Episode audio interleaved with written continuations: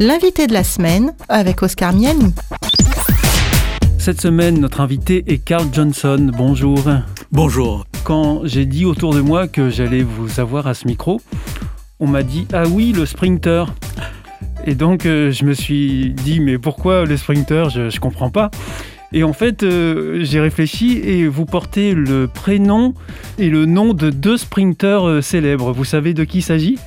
Donc j'ai l'impression que je me souviens, il y en a un Canadien parmi, je crois. C'est ça, donc Ben Johnson. Ben Johnson, oui. Et puis Carl, il y a Carl Lewis, qui était aussi un, exactement, Et j'ai une petite histoire très intéressante au sujet de Ben Johnson. Je faisais euh, un plan de cinq jours au Canada et sur les affiches, quelqu'un, un petit malin, avait effacé Carl Johnson et l'avait remplacé par Ben Johnson. Ah donc c'est pas la première fois qu'on vous fait le coup. non non non, ça m'a fait une petite publicité. Alors donc, euh, voilà, certains se, méprennent, mais en fait, euh, vous êtes Carl Johnson, euh, vous êtes pasteur, conférencier, vous êtes aussi docteur en théologie, théologie que vous avez vous-même enseignée. Et puis vous êtes aussi auteur de plusieurs ouvrages, et notamment des deux ouvrages dont nous allons parler aujourd'hui, Cinq religions un seul Dieu aux éditions Palanquet et Au-delà de l'espoir, l'espérance. Alors nous prendrons le temps de revenir sur ces deux ouvrages qui sont parus euh, en 2021.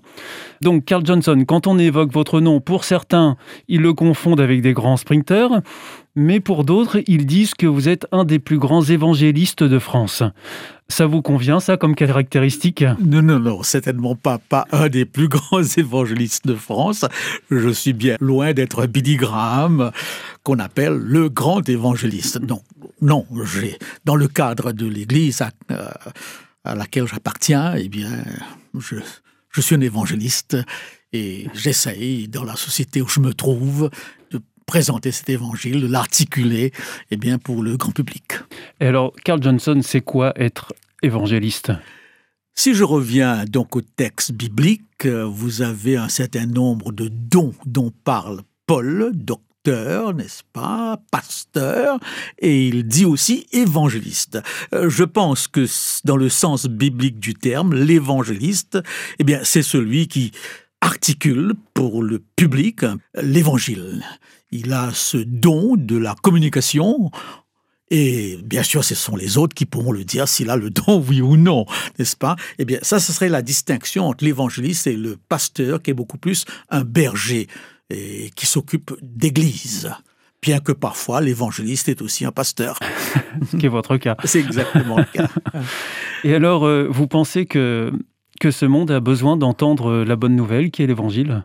Eh bien, je le crois, je le crois. Il y a pas un moment ou une époque où l'évangile n'a pas sa place.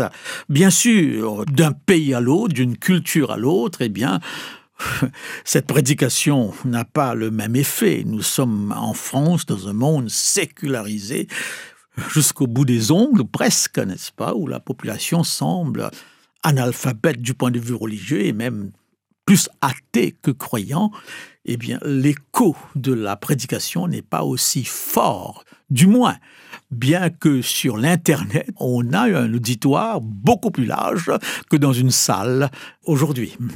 Et, alors donc, euh, Carl Johnson, euh, comment est-ce que vous, vous l'avez euh, découverte, cette bonne nouvelle de l'Évangile? Bon, je suis né dans une famille chrétienne adventiste. Euh, mon père était pasteur et mes grands-parents étaient parmi les premiers adventistes de l'île Maurice. Donc, euh, comme je dis toujours, je suis tombé dedans. D'accord, vous êtes tombé dedans et, vous êtes resté dedans. Et je suis resté dedans. Comment c'était la vie à l'île Maurice euh, à l'époque? Écoutez, dans les îles, les choses n'ont pas beaucoup changé, sauf peut-être les structures. Il y a davantage de routes, de gratte-ciel, etc., ce qui n'existait pas tellement à mon époque. Mais du point de vue de la mentalité même, dans les îles, eh bien, je crois pouvoir dire que euh, la vie sociale est telle qu'elle a toujours été, bien que l'on peut se rendre compte qu'avec la télévision, par exemple, eh bien, les rencontres facile, du soir, sans programmation, sans avertissement, eh bien, c'est beaucoup plus compliqué. Il faut maintenant, même à l'île Maurice, téléphoner avant au copain pour lui dire est-ce que je peux venir ce soir? Alors qu'auparavant, à mon époque, ça se faisait tout naturellement, voyez-vous. Bon, il y a une grosse influence extérieure, définitivement.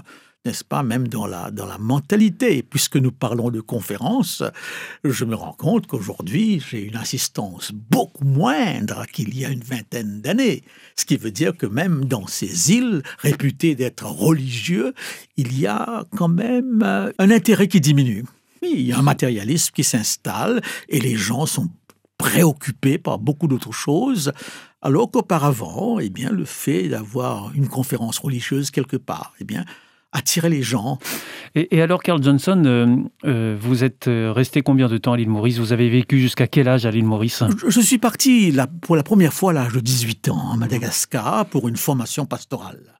Et quand je suis revenu, je suis resté deux ou trois ans. Ensuite, j'ai voulu parfaire ma formation et dans le cadre adventiste, eh bien, c'était le séminaire adventiste de Collonges qui était, si vous voulez, l'apogée. Donc, j'ai fait ma licence en théologie à, à Collonges, en France, en Haute-Savoie. Et à partir de là, je ne suis pas revenu à l'île Maurice parce que l'organisation qui m'emploie, eh m'a demandé d'aller en Afrique, au Cameroun, et du Cameroun, je suis passé à Tahiti, Vous avez au Québec. fait les quatre coins du monde. Donc j'ai été un petit peu dans, sur les différents continents du monde. Qu'est-ce qui fait qu'à un moment donné, euh, quand vous avez 18 ans, euh, vous partez de l'île Maurice pour faire une formation pastorale? Qu'est-ce qui vous donne envie de, de, devenir pasteur, en, fait. Écoutez, donc je crois que, je crois que là, l'influence de, mon père a été capitale. Il était lui-même pasteur Il était pasteur, mhm. et nous étions quatre enfants, et j'étais celui qui le suivait partout où il allait, et, et, je crois que ma vocation est liée à sa vocation. Et j'ai toujours été attaché à l'église de mon enfance, de mon adolescence, et j'ai toujours trouvé du plaisir à être au service de l'Église. Je, ressens cette vocation comme étant euh, quelque chose de naturel. Comme un héritage. E, exactement. Je connais beaucoup de collègues qui faisaient autre chose et qui ensuite ont décidé d'être pasteurs. J'ai l'impression, comme c'est le cas pour ma foi religieuse, que je suis né dedans et que c'était un, un processus tout à fait normal. Vous n'avez jamais eu de regrets Non, absolument pas. Et d'ailleurs, je n'ai toujours pas de regrets. C'est pour cette raison que même à la retraite, je continue, dans la mesure du possible, eh bien, cette vocation. Carl Johnson, je vous propose qu'on fasse une première pause musicale et on se retrouve juste après. Avec plaisir, merci.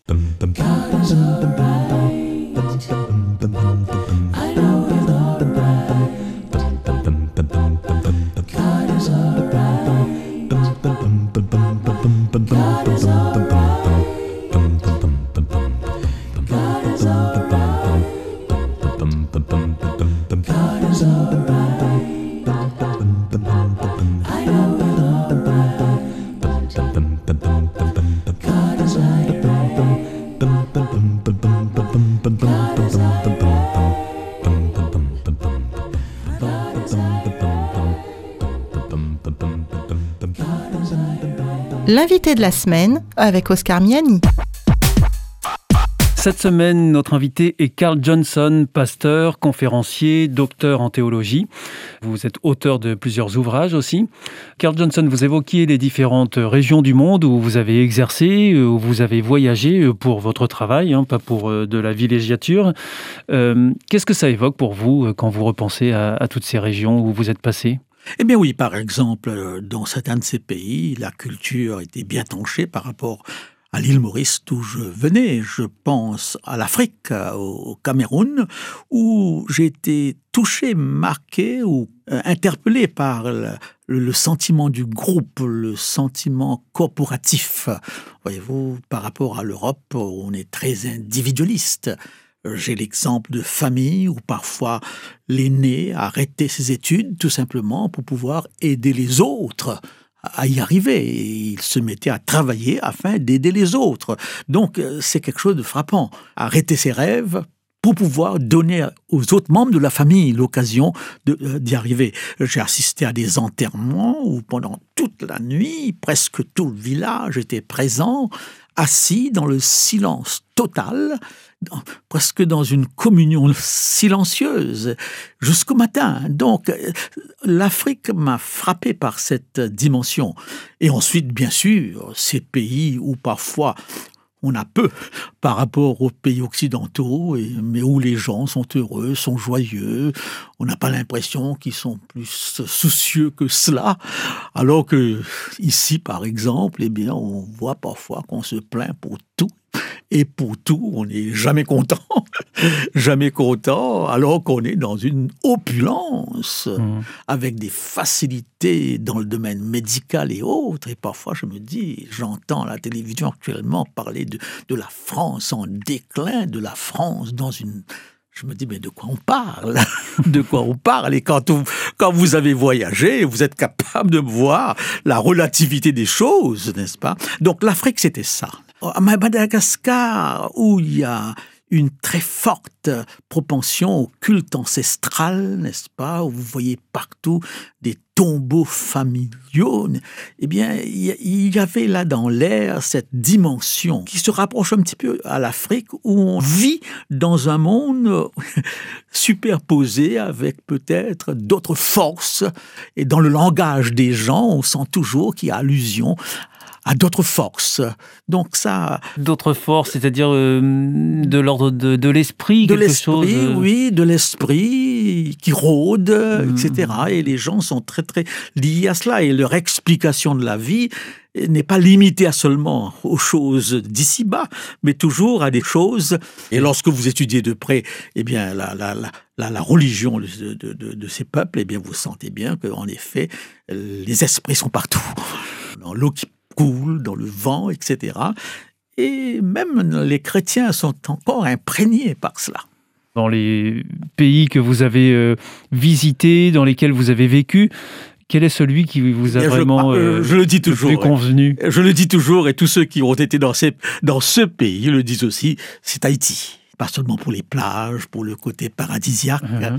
mais ce, qui, ce que j'aimais là, c'est une certaine convivialité, remarquable. Euh, juste pour illustrer ce que je dis, samedi soir, euh, donc un coup de téléphone, qu'est-ce que tu fais? Est-ce qu'on peut venir?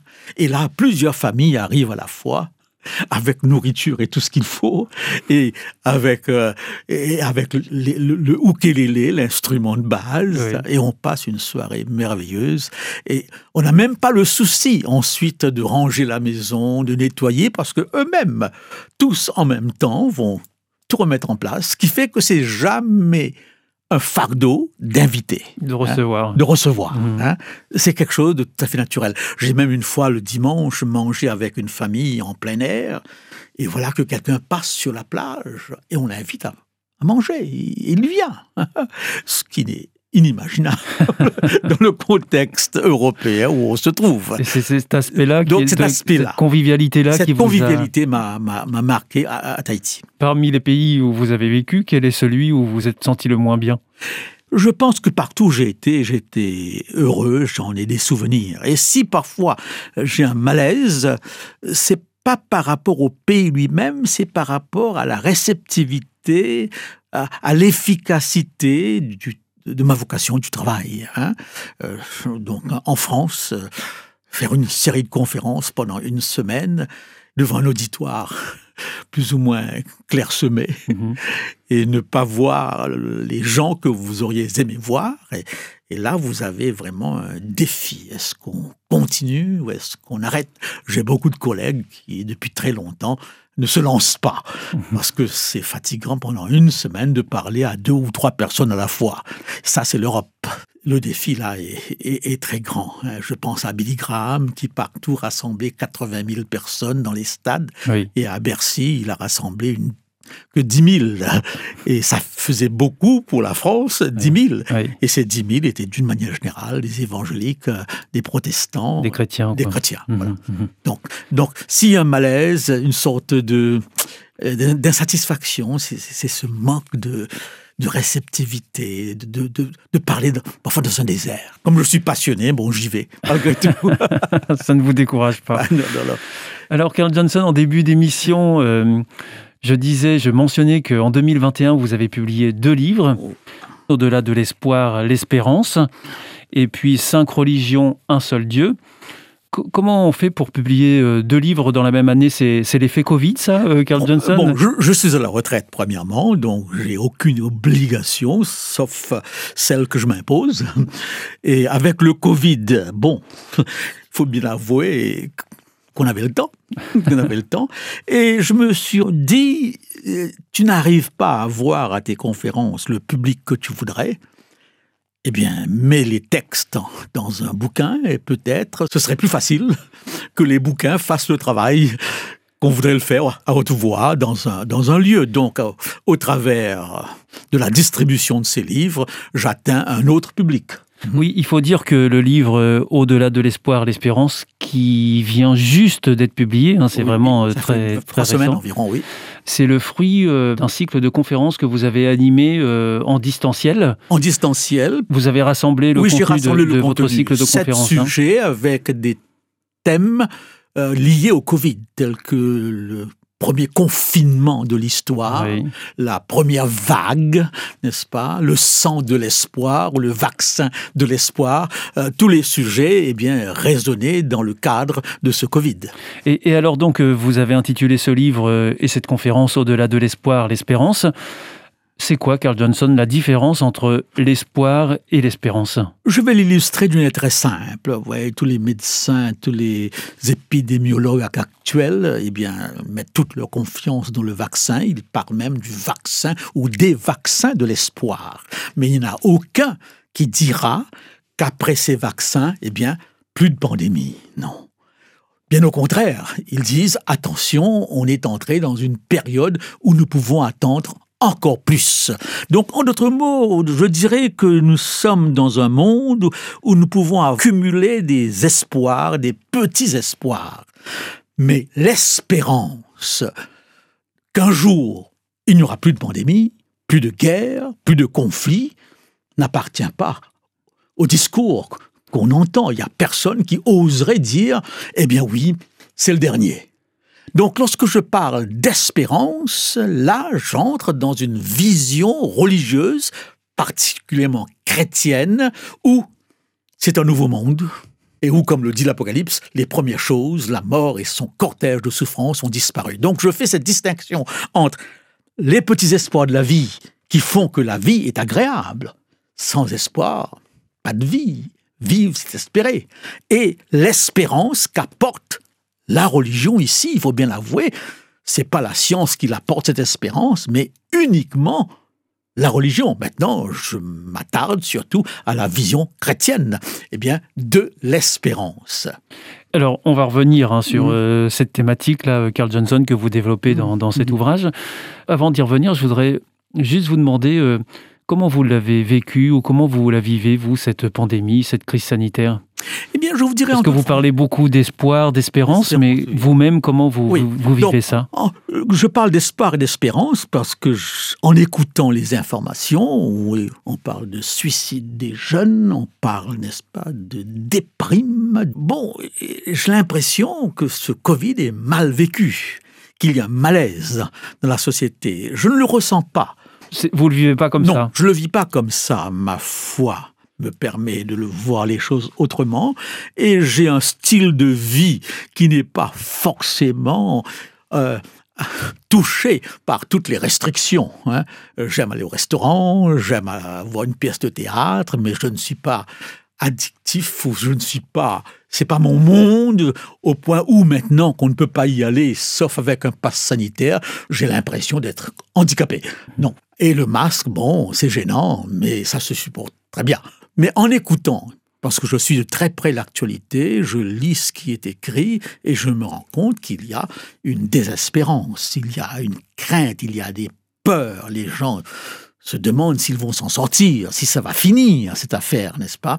Et les spécialistes ne nous encouragent pas du tout ici, de la mesure où eux-mêmes sont en contradiction avec leurs conclusions. Alors, dans cet ouvrage, Au-delà de l'espoir, l'espérance, Carl Johnson, euh, vous faites le parallèle entre la crise sanitaire euh, que le monde traverse depuis maintenant 2020 euh, et puis la Bible. Mhm. on comprend bien que vous rattachez la notion d'espérance à une dimension religieuse, mais on peut quand même se demander qu'est-ce que la Bible ou la religion ont à voir dans le fond avec la crise du coronavirus? Je me rends compte que le langage utilisé pour définir cette, ce Covid et ses effets dans la société est un langage qui se rapproche du langage biblique par rapport à la condition humaine. Euh, la Bible parle, par exemple, du péché comme une lèpre qui insensibilise, qui paralyse et qui diminue l'individu. Et le Covid nous est présenté comme un virus, quelque chose de, qui nous enlève l'odeur, qui affecte l'odorat, qui affecte le goût. Donc je peux facilement faire un parallélisme entre les, les effets du Covid et la description du péché dans la Bible qui qui, est une coupure, une cassure. Le confinement est une cassure sociale, une cassure familiale, n'est-ce pas? Et ça, nous le vivons pour la première fois. On ne peut même pas enterrer son, ses proches comme on le faisait dans le passé. Donc, il y a bien euh, ce type de rapport, n'est-ce pas, lorsque je fais le parallélisme. Et quand euh, on parcourt euh, votre livre, ce que j'ai fait, on, se rend compte que finalement c'est une manière pour vous d'aborder un sujet qui est la fin du monde. Euh, à travers cette pandémie, vous y voyez euh, une fin du monde ou de quelque chose. C'est particulier quand même. Écoutez, particulier oui et non. De la mesure où la vision biblique du, monde est une vision linéaire. Le monde a eu un commencement. Donc, dans cette vision, eh bien, on doit s'attendre à une fin. Hein. Et je me rends compte que la culture occidentale c'est imprégné de la vision biblique. Si on parle de progrès, par exemple, c'est inspiré de la Bible. Les gens ne se rendent pas compte combien cette culture européenne est fondamentalement euh, biblique et religieuse, n'est-ce pas? Donc la vision évolutive est une vision avec une fin du monde, dans je ne sais combien de temps, mais c'est prévu qu'avec le refroidissement du soleil, etc., avec les problèmes écologiques, eh bien qu'on arrive à une fin. Et d'ailleurs, Actuellement, il y a une idéologie appelée collapsologie, c'est-à-dire l'effondrement de la société, qui me donne un terrain ouvert à parler de fin du monde qui semble être une réalité maintenant. Donc le sujet n'est pas un sujet étranger à la, aux préoccupations actuelles. Voyez-vous Et je vois d'autres aspects de la Bible qui, avec ce Covid, devient plus compréhensible et interpelle. Mhm. Et, alors, vous avez une vision particulière de la fin du monde, Carl Johnson, je, dois, dire, euh, parce que euh, les signes de la fin des temps ou de la fin du monde, euh, que l'on peut retrouver dans l'Apocalypse notamment, vous appelez ça des signes d'espérance. C'est quand même inattendu. Oui, des signes d'espérance. Je ne suis pas de ceux qui sont obsédés par les signes des temps, tremblements de terre, catastrophes, etc. Mais le Christ en parle déjà dans Matthieu 24 et Luc 20. Et, après chaque signe, il dit, levez vos têtes, levez vos têtes, l'espérance. Ce sont les avant-goûts d'un monde qui va disparaître et qui va préparer un autre monde, n'est-ce pas? Si j'essaye d'illustrer ma pensée, je dirais par exemple que lorsque, lorsque les murs de Berlin tombent, le communisme disparaît, un autre monde plus libre, plus agréable apparaît. Lorsque Mandela sort de, sa, de son ghetto, eh bien l'apartheid disparaît. Eh bien, le chrétien que je suis voit dans les bouleversements actuels, mais même dans le Covid, le signe de quelque chose qui annonce autre chose. Et c'est là, dans cette autre chose, que se situe l'espérance. Et alors, est-ce que l'espérance est liée à la fin du monde? Et pour vous, est-ce que la fin du monde est, est proche? Bon, j'ai grandi dans une église où il y avait beaucoup d'accent sur le retour du Christ. Le mot adventiste signifie celui qui croit au retour de Jésus-Christ, et les adventistes ne sont pas les seuls à le croire. Et donc, où il y a eu quand même un accent particulier mis sur la fin du monde. Euh, le mot bientôt revient constamment, il revient bientôt, mais je me rends compte que ça fait plus de 2000 ans qu'on dit qu'il revient bientôt. Donc je ne suis pas obsédé par, par une date quelconque, par un moment précis de l'histoire je vis actuellement dans cette perspective d'un monde meilleur et je l'attends tranquillement, avec une certaine confiance et une certaine sérénité. Donc je ne suis pas alarmiste par rapport à ce que nous vivons. Mais vous croyez quand même à, ce monde ah nouveau et à cette fin du monde? Tout à fait, tout à fait. C'est un message central dans la Bible, n'est-ce pas? Et d'ailleurs, le texte se termine par cette phrase, l'Apocalypse, Amen, viens Seigneur Jésus. Et justement, ce retour du Christ, c'est l'inauguration d'un monde nouveau. Bon, c'est une question de foi, bien sûr. Dans cet ouvrage, euh, Au-delà de l'espoir, l'espérance, Carl Johnson, que vous avez écrit, vous mentionnez que votre père, qui était lui aussi pasteur, a été taxé de faux prophète euh, à son époque quand il abordait cette question-là lors de certaines conférences. Et vous dites avoir été traumatisé par euh, ces événements-là, par les titres des journaux qui pointaient du doigt votre père. Et aujourd'hui, pourtant, vous, vous tenez le même discours. Écoutez, je vous fais remarquer que mon père, en 1960, parlait de fin du monde dans ses conférences, comme tous les autres pasteurs adventistes de l'époque, et on l'a taxé de faux prophète. Ça m'avait affecté parce que mes petits copains de classe me disaient ton père faux prophète. Mais je me rends compte finalement qu'aujourd'hui, c'est dans la société laïque qu'on parle de collapsologie, de survivalisme, qu'on parle, n'est-ce pas, de complotisme, qu'on parle de fin du monde, le thème de la fin du monde. C'est un livre écrit par plusieurs personnes, Jean Delumeau, si je ne me trompe, eh bien, Umberto Eco, enfin, je ne sais pas tous les noms, sur la fin des temps. Et Umberto Eco, eh bien, l'homme littéraire, disait, c'est dans la société laïque, beaucoup plus que dans la société religieuse, qu'on parle aujourd'hui de fin du monde, sur fond d'écroulement écologique. Donc, les thèmes bibliques sont aujourd'hui, mais les gens ne se rendent pas compte. Ils n'arrivent pas toujours du fait que ce christianisme a été déraciné, de voir les liens. Je suis aujourd'hui dans un contexte où, où j'ai pas besoin d'aller chercher trop loin pour alimenter mes conférences sur les peurs de la société actuelle. Il y a un chapitre dans votre livre qui s'intitule comme ça Le monde d'après Covid-19. Euh, c'est ce que beaucoup de dirigeants de ce monde disent, qu'il y aura un après Covid-19. Euh, c'est aussi votre avis à vous, Carl Johnson? Écoutez, après le 11 septembre, on a annoncé un monde différent je ne dirais pas nouveau, mais différent. J'ai pas vu grand-chose. Sauf que dans les gares et dans les aéroports, on voit un peu plus de policiers qu'auparavant. Mhm. Après le 2008, la crise des subprimes, subprime on a mhm. annoncé. Et là, je peux vous donner des citations en nombre infini. On parle d'un autre monde après le Covid. Euh, Monsieur Macron disait le monde d'après ne sera plus le même. Nicolas Hulot confirmé. Je ne sais pas. J'attends pouvoir, qu'est-ce qui sera nouveau? Peut-être qu'on portera le masque maintenant constamment. Mais c'est pas une catastrophe de porter un masque. En Chine, dans les pays asiatiques, ils le font. Est-ce qu'il y aura une autre façon de vivre, une autre mentalité? J'aime bien Edgar Morin. Il a écrit un petit bouquin sur changer de voie. Et il parle là d'une société qui devrait revoir ses priorités, par rapport à la société de consommation, par rapport à beaucoup de choses, n'est-ce pas? Est-ce qu'on va voir une autre société mondialement plus unie, eh bien mondialement plus cohérente? Je ne pense pas et je ne sais pas. J'attends voir.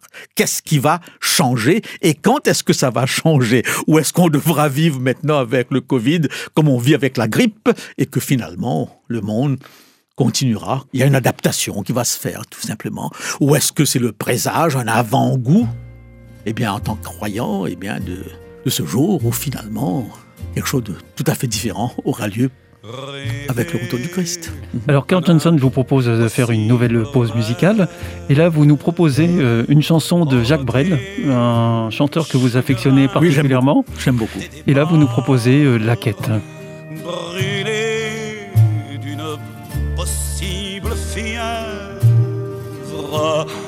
Partir où personne ne part, aimer jusqu'à la déchirure,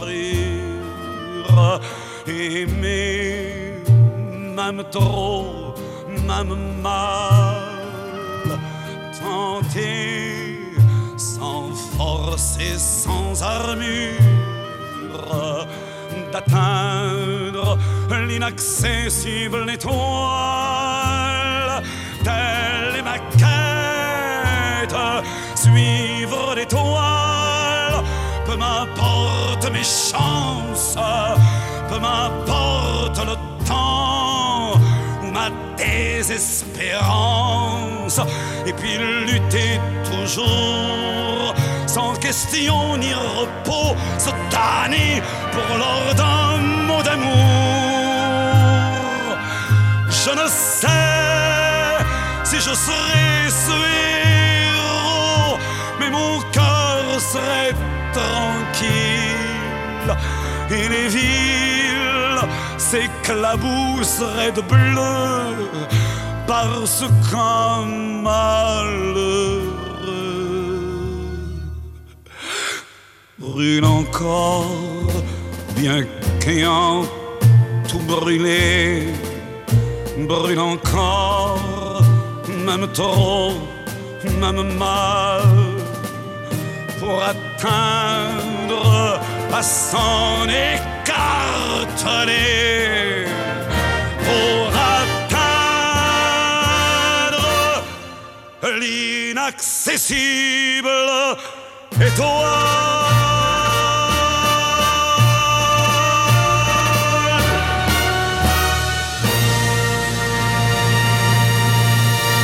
L'invité de la semaine avec Oscar Miani. Cette semaine, notre invité est Carl Johnson, pasteur, conférencier, docteur en théologie et auteur de deux récents ouvrages. Je l'ai dit plusieurs fois euh, depuis le début de cette émission, vous avez euh, publié deux livres euh, en, en fin de compte, c'est le 2021. troisième. Ah, c'est le troisième Oui, le premier, il est épuisé. Il avait pour titre Question de vie, réponse de foi. En 2021. Non, non, c'était bien il y a 4-5 ans. Et là, c'est le troisième. Il y a un quatrième. euh, En préparation? En préparation. euh, mon carnet du Covid-19. Ma D'accord. Foi chrétienne à l'épreuve du Covid. Environ 14 réflexions. Mais ça sortira dans un mois ou deux. Ben, J'espère avant que le Covid euh, disparaisse, bien que je souhaite qu'elle disparaisse, ce Covid. Alors bon, vous reviendrez sans doute nous en parler. Oui. Je voudrais maintenant qu'on en vienne à votre deuxième ouvrage qui s'intitule Cinq religions, un seul Dieu, paru aux éditions Palanquet. Alors, il ne s'agit pas d'une affirmation, mais il s'agit euh, d'une question. Vous, vous posez la question, euh, Oui, est-ce qu'on a le même Dieu, en fait Oui, je pose la question parce que c'est interpellant. S'il y a un Dieu, pourquoi toutes ces voies? Pourquoi tous ces chemins? S'il y a un seul Dieu? Dans le cadre chrétien, on pourrait se poser la question, mais il y a une seule Bible et 30 000 branches chrétiennes. Ça interpelle. Est-ce que dans le plan de Dieu se trouve cette variété, comme on le constate dans la nature, où vous n'avez pas seulement une rose, mais plusieurs types de roses. Donc voilà déjà dans la question, le contenu de la question, pourquoi toutes ces voies alors qu'il y a un seul Dieu Et ensuite, quelles sont les divergences et les convergences entre ces différentes voies? Alors, les cinq religions euh, dont il est question, c'est l'islam, le judaïsme, le bouddhisme, l'hindouisme, le christianisme. dans, dans- dans le fond, euh, le christianisme est là parce que c'est le point de référence et le point de comparaison. Le point de référence de notre société euh, judéo-chrétienne. Exactement, exactement. Et le, point de référence par, par rapport à ma, ma foi chrétienne, qu'est-ce qui me différencie par rapport à mon petit copain hindou, mon petit copain, mon copain musulman? Eh bien, c'est pas une présentation de spécialiste, mais c'est un portrait croisé, euh, tout simplement pour donner un terrain de, de, de discussion, de comparaison et de dialogue.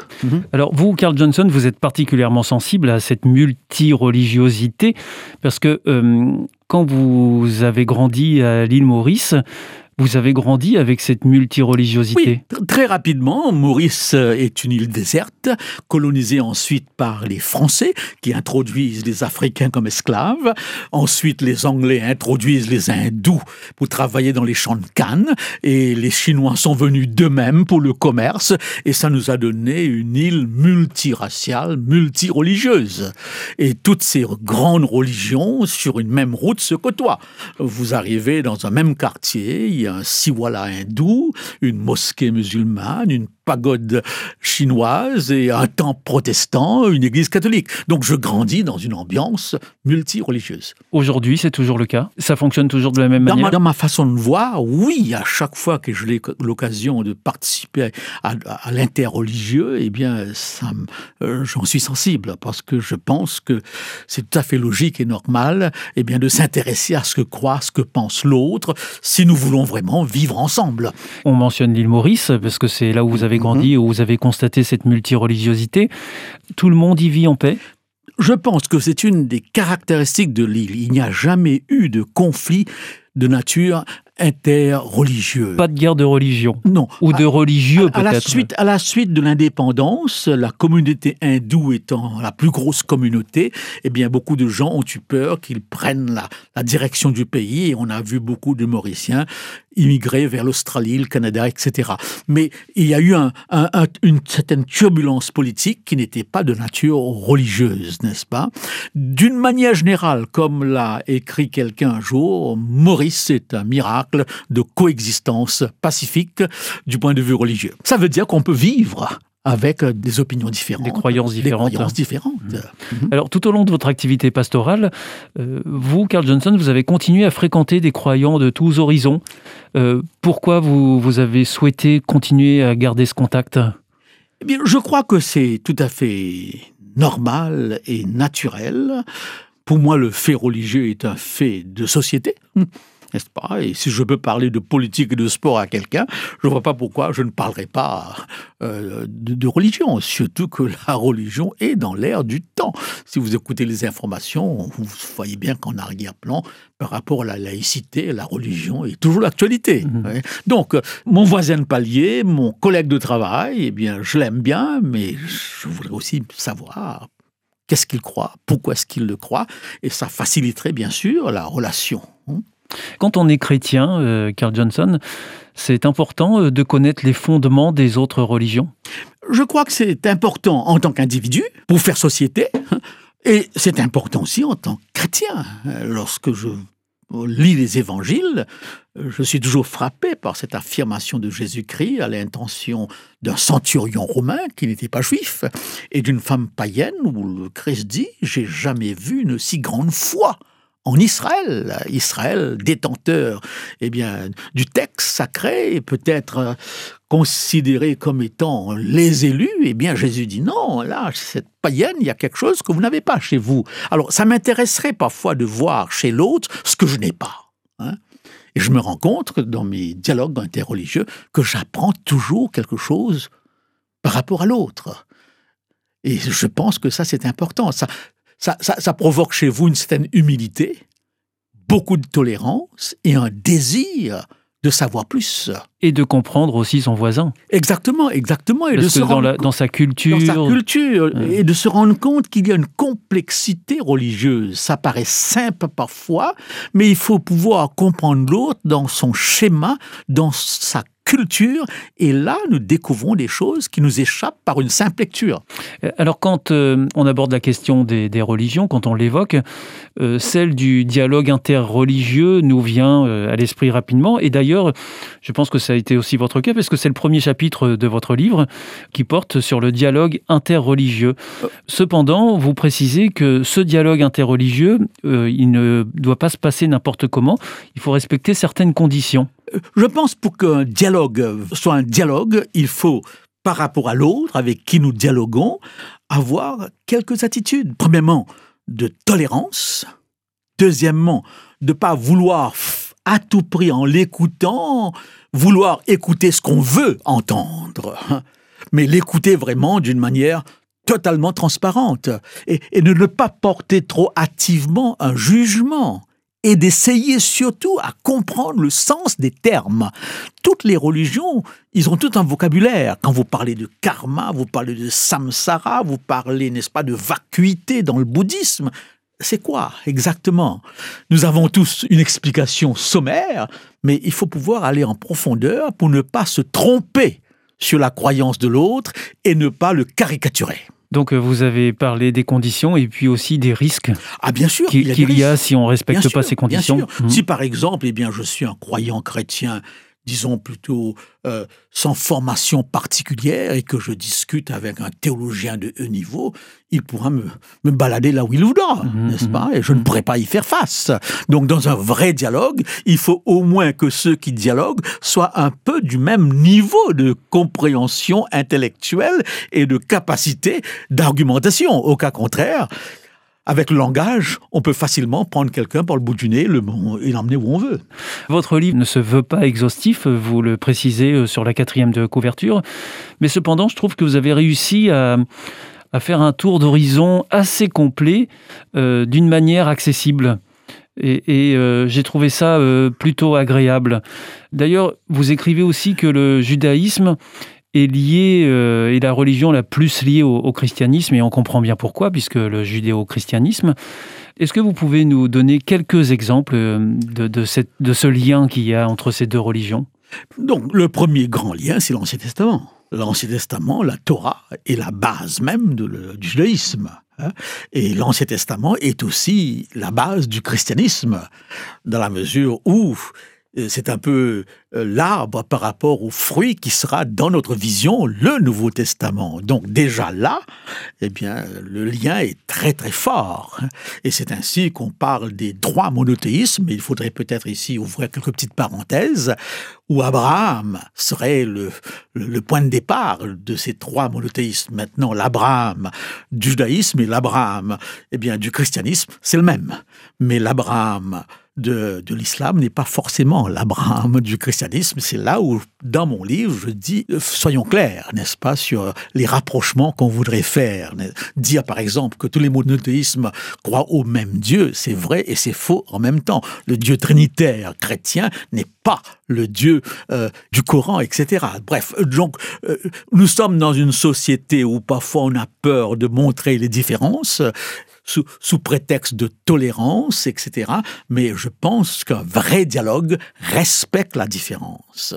Un vrai dialogue respecte la différence. Un vrai dialogue, c'est articuler la différence sans gêner l'autre ou sans lui porter un jugement quelconque, n'est-ce pas? Alors donc, vo- voilà, par rapport au judaïsme, il y a dans le judaïsme l'attente du Messie, qui correspond aussi dans le christianisme à l'attente du Messie Jésus, bien que la nature de ce Messie diffère, n'est-ce pas? Bon, les deux religions ont pris naissance en, en Palestine. La religion chrétienne n'est pas une religion occidentale, comme on le dit, elle est orientale, n'est-ce pas? Elle va naître en Palestine, pas eh bien à New York ou ailleurs, même si c'est l'Occident qui a été la passerelle de la religion chrétienne. vous voyez Alors ça, c'est pour la religion qui a le plus de liens avec Mhm. euh, le christianisme. Et quelle est la religion qui en a le moins avec le christianisme? Apparemment, apparemment, l'hindouisme serait la religion qui a le moins. Pour le chrétien qui regarde un temple hindou avec ses millions de dieux, il se dit mais je suis là dans un monde complètement différent. C'est une religion qui m'intéresse beaucoup. D'ailleurs, j'ai un autre livre qui est presque terminé sur karma et la grâce. Parce que je crois que si Dieu existe et s'il aime tous ses enfants, je ne peux pas croire qu'il ait limité sa révélation à un seul livre. Je crois que la Bible est la révélation divine. Mais je crois que dans les autres livres sacrés, que ce soit le Coran, le- les Védas, les Upanishads, on doit pouvoir trouver des étincelles divines. Ce que certains théologiens chrétiens diront un Christ anonyme.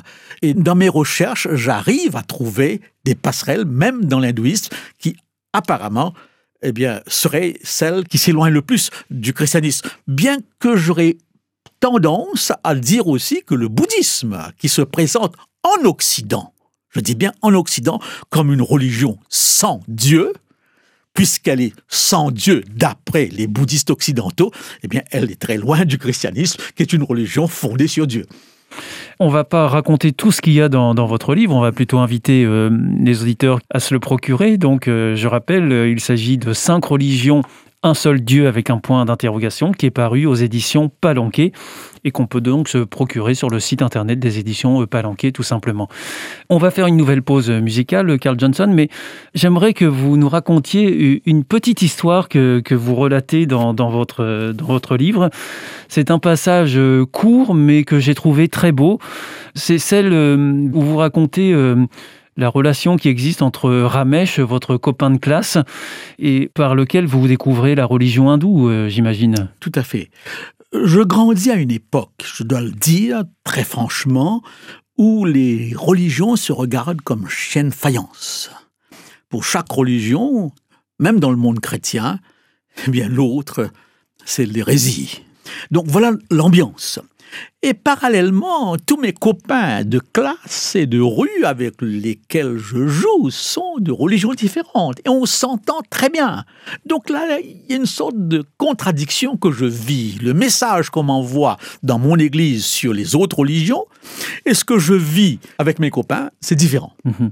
Et c'est ainsi que Ramesh, mon ami d'enfance, alors que je vais à l'école avec lui, euh, les mains sur les épaules, s'arrête toujours devant son temple. Et là, il joint les mains et il prie. Et moi, je m'écarte instinctivement pour qu'on ne m'associe pas à lui.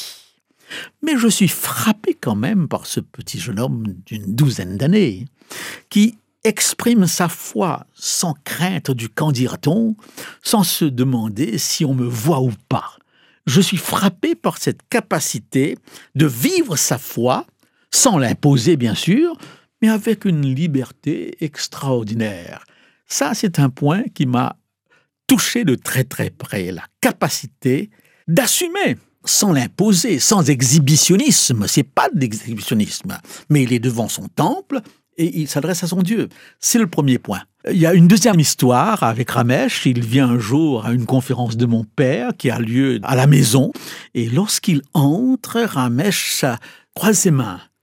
Et les, gens qui sont là sont un peu surpris. Hein. C'est pas c'est pas courant de voir un hindou qui vient assister à une conférence religieuse chrétienne.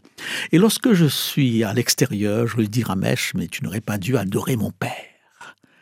Parce qu'il est resté quelques secondes à regarder mon père les mains jointes. Et là, il m'a dit quelque chose qui m'a toujours interpellé, qui m'accompagne. Non, je n'ai pas adoré. Mais quand je suis dans un milieu où on adore un Dieu que je ne connais pas, qui est différent de mes dieux, je dois le respect. Ça m'a toujours frappé. Et j'ai toujours à l'esprit ce respect de l'autre dans sa foi, même si parfois cette foi me dérange et qu'elle me paraît contradictoire. Je dois le respect. C'est un territoire, je dirais, sacré. Et chaque religion est pour la personne qui la pratique un domaine sacré. C'est pourquoi je suis parfois mal à l'aise dans le contexte où je me trouve, sans entrer dans les détails, on peut se moquer comme on le veut de la religion des autres. Je trouve ça dommage. On prêche le vivre ensemble et en même temps, on donne à chacun le droit de dire n'importe quoi sur ce qui est sacré chez l'autre, parce qu'il n'y a rien de plus sacré pour quelqu'un que sa foi lorsqu'il vit sa foi. Alors merci euh, Carl Johnson de, ce témoignage là que vous nous apportez à ce micro. Euh, on va faire une dernière pause musicale. Et là, euh, cette pause musicale, eh bien, euh, je pense qu'elle a une connotation toute particulière pour vous, puisque c'est une certaine Shirley Johnson qui interprète euh, un chant qui s'appelle O. Tout à Et tout à fait. Johnson, c'est votre fille. C'est ma fille, c'est ma fille, tout à fait. La terre, on dirait que c'est arrêté.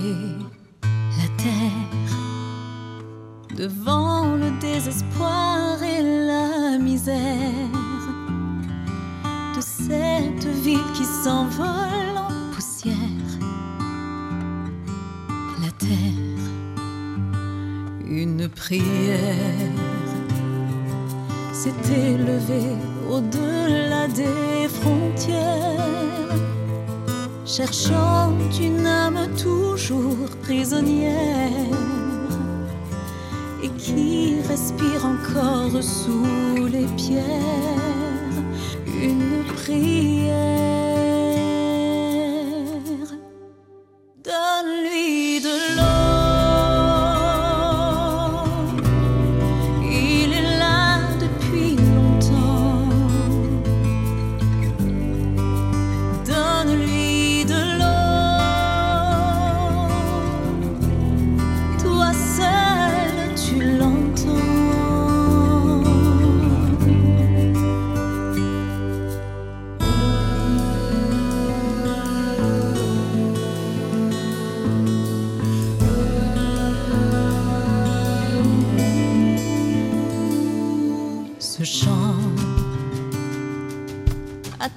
Traverser les monts, les océans. Et l'on voyait un jour sur nos écrans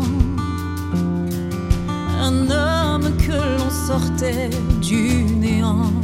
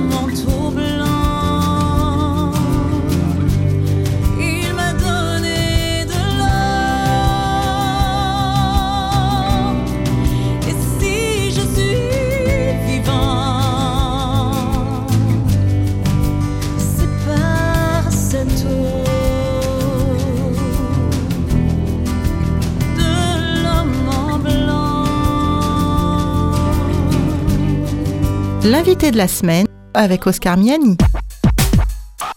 Cette semaine, notre invité est Carl Johnson. Vous êtes pasteur, conférencier, docteur en théologie et auteur de plusieurs ouvrages dont nous venons de parler euh, juste avant euh, ces pauses musicales. Carl Johnson, qu'est-ce qui contribue à continuer à vous faire avancer euh, comme ça Parce que vous avez le désir d'apporter euh, ce message d'espérance et on a l'impression que rien ne vous arrête, que vous êtes plus déterminé que jamais. Eh bien oui, en effet, je suis à la retraite, mais pas en retrait.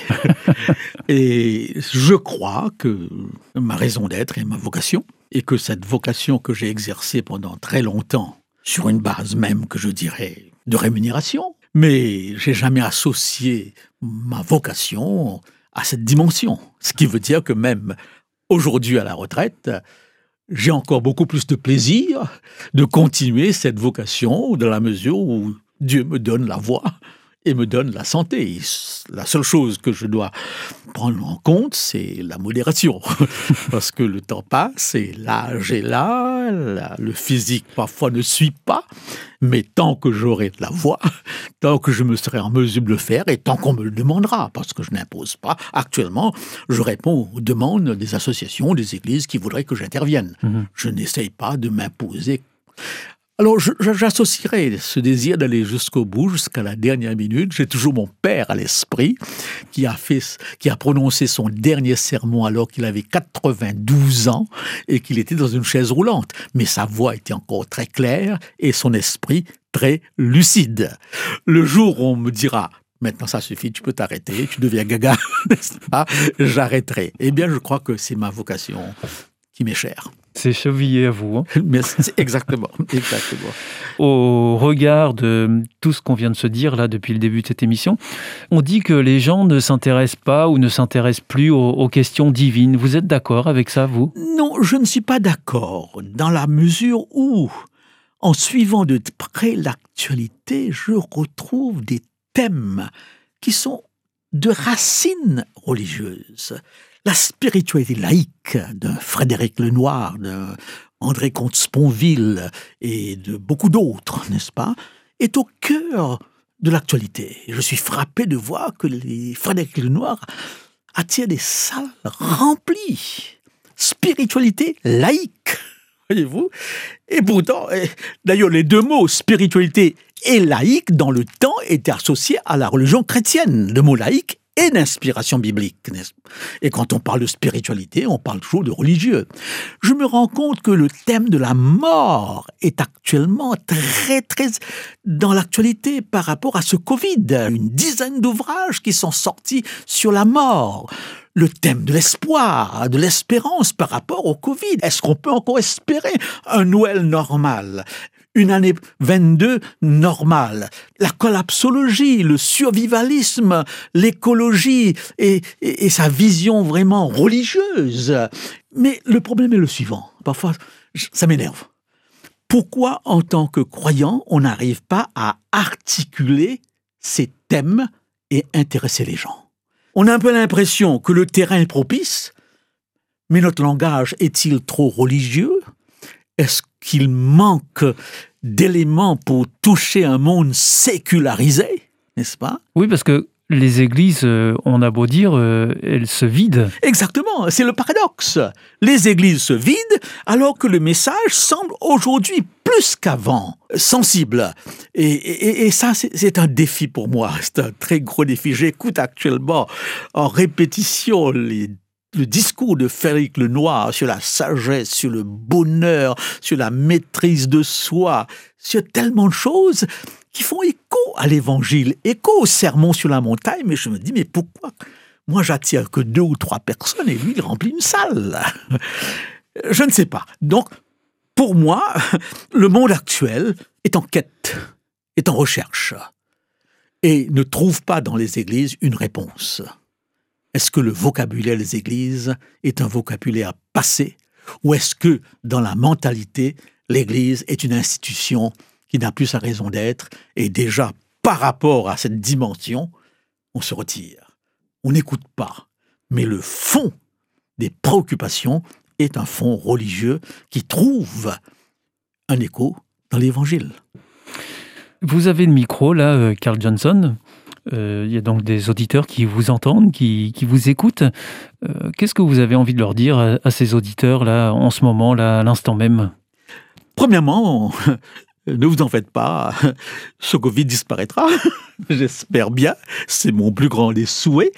Et s'il devient une épidémie saisonnière, eh bien, on vivra avec, comme on vit avec la grippe, et comme en Afrique on vit avec le paludisme, la dengue et la malaria. Mais deuxièmement, d'essayer d'aller plus loin, de voir plus loin.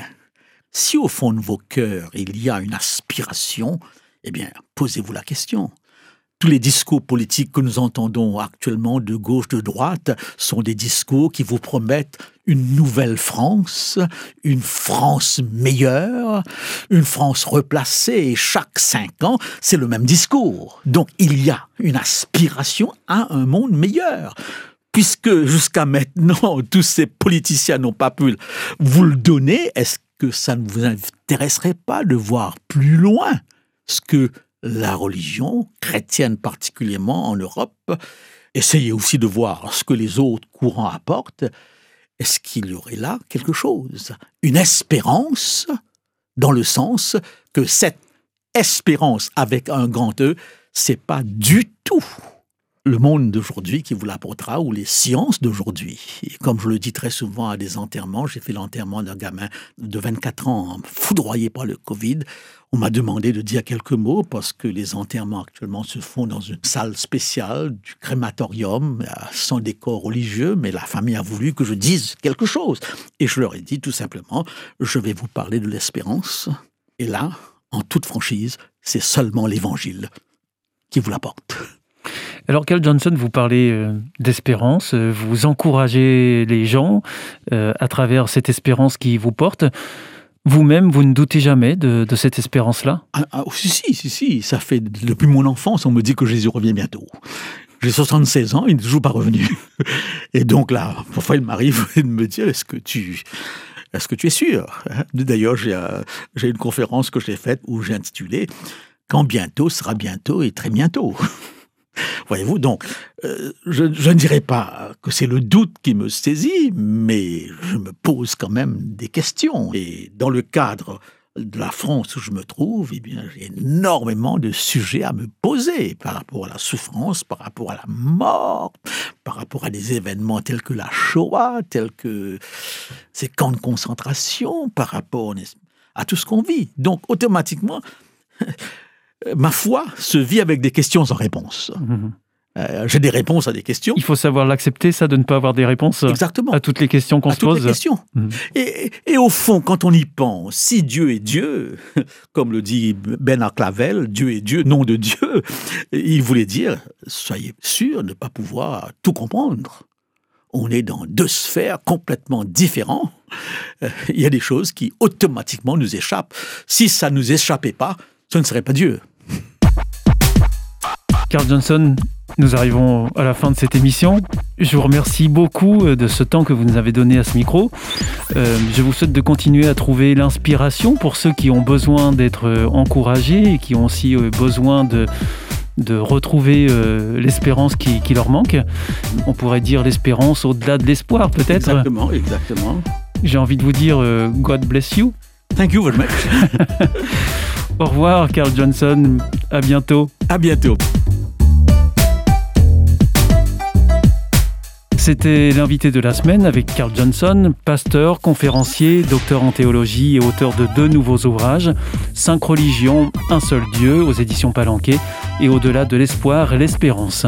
L'invité de la semaine est une émission signée Op Radio.